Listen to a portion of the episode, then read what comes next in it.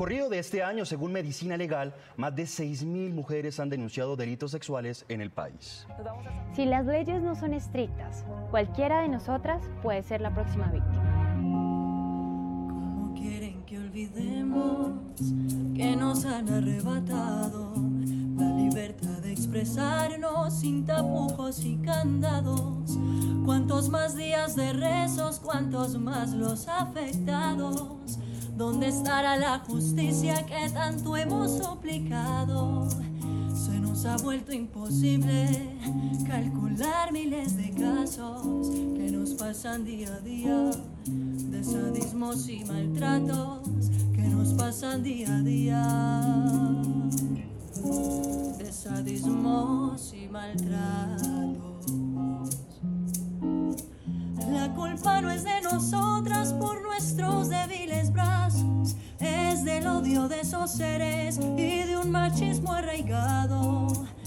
Que esconden sus huellas para no dejar los rastros, pero por más que lo intenten, no podrán borrar los pasos.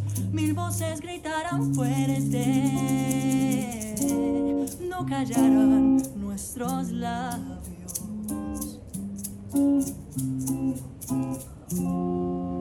Cuando hallaremos justicia por las que no han encontrado y por las que injustamente han matado sucias manos, las que por todos sus miedos muchas cosas han callado. Nadie podrá repararles lo que le han arrebatado. Las denuncias por abusos, fiscalía archivado. Y la injusticia es el miedo de denunciar un maltrato. Y la injusticia es el miedo de denunciar un maltrato. La culpa no es de nosotras por nuestros débiles brazos, es del odio de esos seres y de un machismo arraigado. Esos que esconden sus huellas para no borrar los rastros, pero por más que lo intenten, no podrán borrar los pasos. Mil voces gritarán fuerte, no callarán nuestros labios. Cuando pienso en el Día de la Mujer, me llega la imagen de una persona dúctil, como una plastilina que se acomoda, se deja moldear, se adapta a situaciones, aunque en ocasiones tenga que endurecer el alma para seguir viviendo. No quiero decir que las mujeres somos condescendientes, eh, me refiero a que estamos capacitadas para acondicionar lo que la vida nos traiga a regalar o lo que se lleve de nosotras. Nosotras somos guerreras, somos luchadoras, resilientes, y con esa misma intensidad estamos dispuestas a unir voces, porque es lo único que no queremos hacer solas. Por eso es el llamado también para que los hombres se unan a esta causa. No nos dejen solas. Estamos ante una necesidad que exige un llamado a nuestro entorno. Cuando pienso en el Día de la Mujer, me pregunto lo mismo que para cualquier otra celebración. ¿Por qué un día o por qué un mes? Quizá la explicación que más me satisface es que podemos dedicar un día donde colectivamente estamos creando conciencia. Porque las mujeres nos celebramos todos los días. Los hombres, las madres, los niños, los abuelos, los maestros, la madre tierra deben celebrarse todos los días. Ahora, si marzo es un mes especial, sintamos esa celebración con fervor, que sacuda nuestro ser, que estruje nuestra mente y que pellizque nuestro silencio, que nuestra empatía sea moldeable con la flaca, la cuerpada, la alta, la bajita, la soltera, la casada, la adolescente, la ciega, la muda, la sorda, la niña, la crespa, la lisa, la india, la morena, la rubia, la operada, la rica, la pobre, la humilde, la pinchada. Si no sabes cómo empezar, infórmate. Únete a entidades que luchan en favor de buenas causas por la mujer. Por ejemplo, está en funcionamiento la ONU Mujeres, que es una identidad de la ONU y fue creada en el año 2011 y es para la igualdad de género y empoderamiento de la mujer. También está la Agenda 2030 para el Desarrollo Sostenible. Esta fue creada en el año 2015, no hace mucho, y ellas le llaman el objetivo número 5, que es lograr la igualdad entre géneros y empoderar a todas las mujeres y niñas. Ellos tienen muchos, eh, varios objetivos, pero el, objetivo número 5 va encaminado hacia, hacia ese género de mujeres y niñas. También hay un movimiento mundial que se llama el movimiento 8M, que fue creado en el año 2016. Todos estos movimientos son movimientos recientes para que vean que desde hace muchísimos años venimos trabajando en algo que apenas venimos, digo yo, me incluyo, ¿no? Eh, que no es hace muchísimos años, es algo que se está conformando, pero tenemos que seguir en este movimiento. Este movimiento 8M es conformado por más de 50 organizaciones de mujeres de todo el mundo. La finalidad de ellos es visibilizar las diversas formas y expresiones de la violencia machista que sufren las mujeres en todo el mundo. Ellos hacen huelgas internacionales de mujeres y se efectúa más o menos al marco de la celebración del Día Internacional de la Mujer, que ya sabemos que es el 8 de marzo. O sea que unámonos a esas voces. Ellos no nos están pidiendo nada, solo exponiendo casos reales. Y si por algún motivo no logras convencerte, te invito a que sigas las cifras de las Naciones Unidas contra la droga y el delito.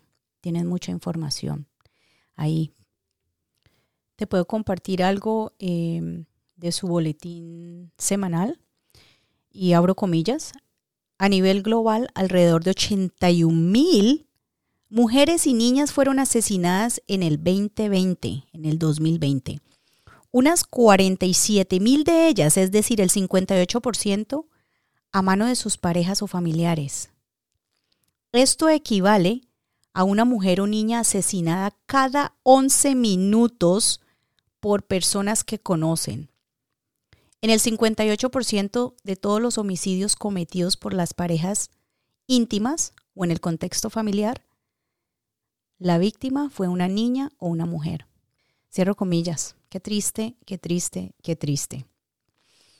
Otro dato que les quería compartir es que aún después de que la ONU ya había proclamado en el año 1975 que el Día Internacional de la Mujer se celebraba el 8 de marzo, y ese día pues era celebrado mundialmente, no fue sino en el año 1994 que gracias a la valiente dama, la actriz polaca Beata Pozniak, eh, ella hizo una solicitud al Congreso de los Estados Unidos para que reconocieran este día, porque no lo habían reconocido, o sea que se nos hicieron los pendejos por 19 años y por eso es que sigo insistiendo en que sigamos uniendo voces.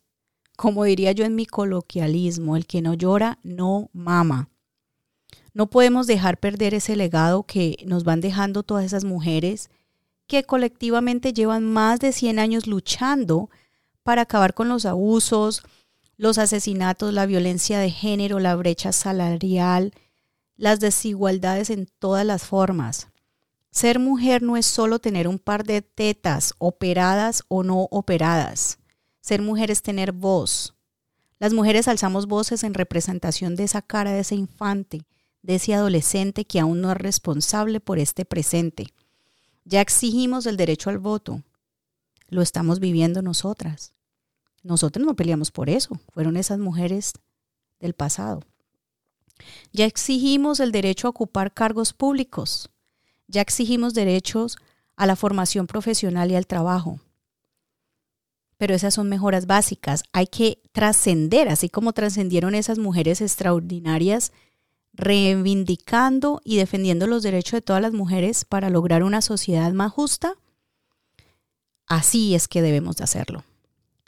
Si esto te parece poco y usted prefiere sentarse en su sala y que todo pase y no desea salir o no desea educarse, no hay de otra manera, igual quiero seguir insistiendo y te invito a que desde esa comodidad donde te encuentras, busques una película inspiradora, algo motivador sobre la historia de las mujeres empoderadas y lo compartas. Compártelo, Vamos a crear conciencia juntos. Yo te puedo sugerir algunas, por la directora Mimi Leather. Esta es, se llama Una cuestión de género. Es una película biográfica y es inspirada en la historia de la jueza Ruth Bader Ginsburg. Esa es una abogada de 85 años que fue nombrada magistrada en la Corte Suprema de los Estados Unidos. Y esa, eh, esa jueza se convirtió en una heroína porque ella tuvo una incansable lucha por la igualdad de género. Es una historia muy linda. El escándalo eh, por el director Jay Roach en esta película que está basada en hechos reales. Eh, son tres presentadores de televisión y se atrevieron a denunciar el acoso sexual en este sector. La otra puede ser La sonrisa de Mona Lisa, que es del director Mike Newell, y es una profesora que se traslada a Nueva Inglaterra en 1953 y ella enseña, pues ella se traslada para enseñar historia del arte y por medio de enseñar historia del arte, ella intenta cambiar la mentalidad de sus estudiantes para que tengan un futuro más allá de convertirse en esposas y amas de casa. Entonces, eh, esto no es cuestión de que quiero o no quiero escuchar, o ya lo sé, o no quiero saber. Esto es cuestión de que entiendas qué está sucediendo y qué es lo que estamos haciendo para crear conciencia.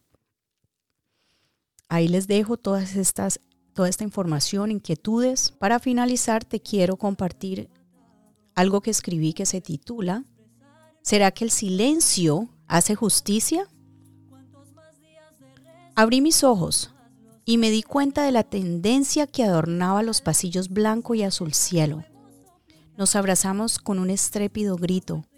Quizá era la expresión de todo lo que habíamos callado. Somos libres, dijeron las rubias. Nuestras voces se escuchan, proclamaron las morenas. No siento miedo, murmuraron las niñas. Ni otra más, al unísono centenas. Y así enviamos un mensaje de esperanza a las vivas en faena, a las niñas, las morenas, a las rubias, las pelirrojas y crespas en escenas. No te calles ni permitas que la violencia y sus cifras asusten tu libertad. No te calles ni permitas que a la defensa femenina la atropellen sin piedad. Queremos que este mundo, donde podemos ser libres, no sea blanco y azul cielo lejos de un mundo terrenal. Y para aquellos que apagaron una sonrisa, quiero vida, no una rosa que marchita. Quiero una caricia, no una contusión que la vida me quita. No necesitamos chocolates ni flores como recompensa después de herir nuestras vidas. Queremos manos suaves, no rosas llenas de espinas. No me quites la libertad de ser quien quiero ser. No lo hagas. No te quites libertad, pero no esperes injusticia ante mi muerte obscena. ¿Acaso tu madre es rubia, pelirroja o quizá una hermosa morena? ¿Entiendes algo feminicida?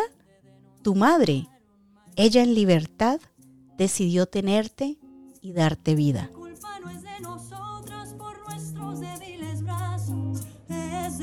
de esos seres y de un machismo arraigado. Esos que esconden sus huellas para no borrar los rastros, pero por más que lo intenten, no podrán borrar los pasos. Mil voces gritarán fuerte, no callarán nuestros labios.